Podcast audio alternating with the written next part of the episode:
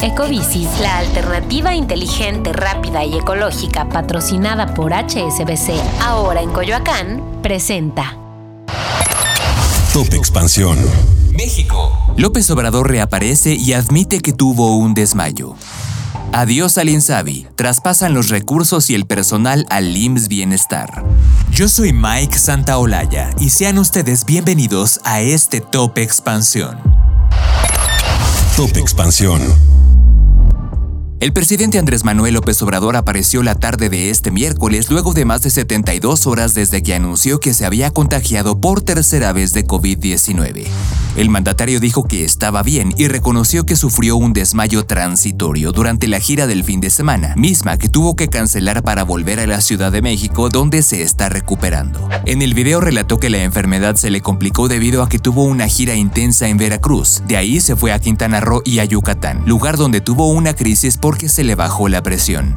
El presidente describió el incidente como un váguido y dijo que como que se quedó dormido en una reunión, algo como un desmayo transitorio. Y pese a la reacción de sus asistentes para llevarlo en camilla y en ambulancia al hospital, él se negó. También aclaró que después de que le pusieron un litro de suero, la situación no pasó a mayores, no hubo afectación en el corazón ni en el cerebro. Recordemos que el gobernante mexicano padece también de hipertensión y en enero del 2022 tuvo un cateterismo, es decir, una exploración en el corazón. Antes, en diciembre del 2013, sufrió un infarto agudo de miocardio, por lo que entonces tuvo una cirugía coronaria. Top Expansión. El fin del Instituto de Salud para el Bienestar INSABI se concretó. Aunque en los hechos ya había cedido sus funciones al organismo IMSS Bienestar, este martes la Cámara de Diputados aprobó una reforma que incluye la extinción oficial y completa del INSABI. Propuesta por el diputado de Morena Emanuel Reyes Carmona, la iniciativa también prohíbe el cobro de cuotas por servicios de salud y medicamentos en las instituciones que atienden a personas sin afiliación. Además, incluye modificaciones al Consejo de Salubridad General y propone la creación del Servicio Nacional de Salud Pública. Según los argumentos de esta bancada, los motivos del dictamen son para reforzar la rectoría de la Secretaría de Salud Federal, optimizar el gasto, evitar duplicidades y controlar mejor los recursos destinados al sistema sanitario público. Y lejos de reconocer que el INSABI no alcanzó la meta de otorgar atención y medicamentos gratuitos a la población sin seguridad social laboral, el documento señala que la pandemia de COVID-19 puso sobre la mesa la necesidad de reinventar el modelo de atención a la salud. Una vez que esta reforma sea aprobada también por el Senado de la República y publicada en el Diario Oficial de la Federación, todos los recursos del INSABI, tanto financieros como humanos, serán transferidos al organismo público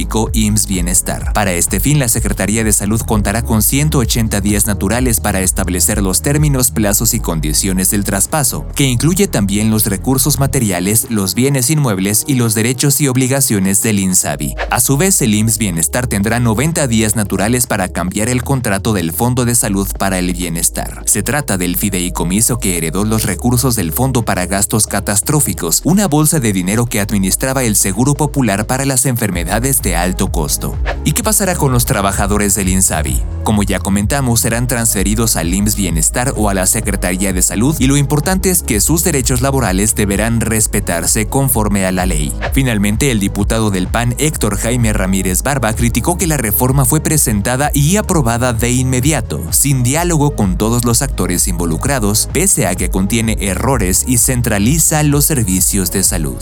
Con información de Dulce Soto. Ecobici, la alternativa inteligente, rápida y ecológica patrocinada por HSBC, ahora en Coyoacán, presentó. Top Expansión. Esto fue Top Expansión, un destilado de noticias para que continúen su día bien informados. Yo soy Mike Santaolalla y les deseo un excelente día. Recuerden que si quieren más información sobre economía, política, empresas, mercados y tecnología, siempre pueden contar con Expansión y todas sus plataformas. Hasta pronto.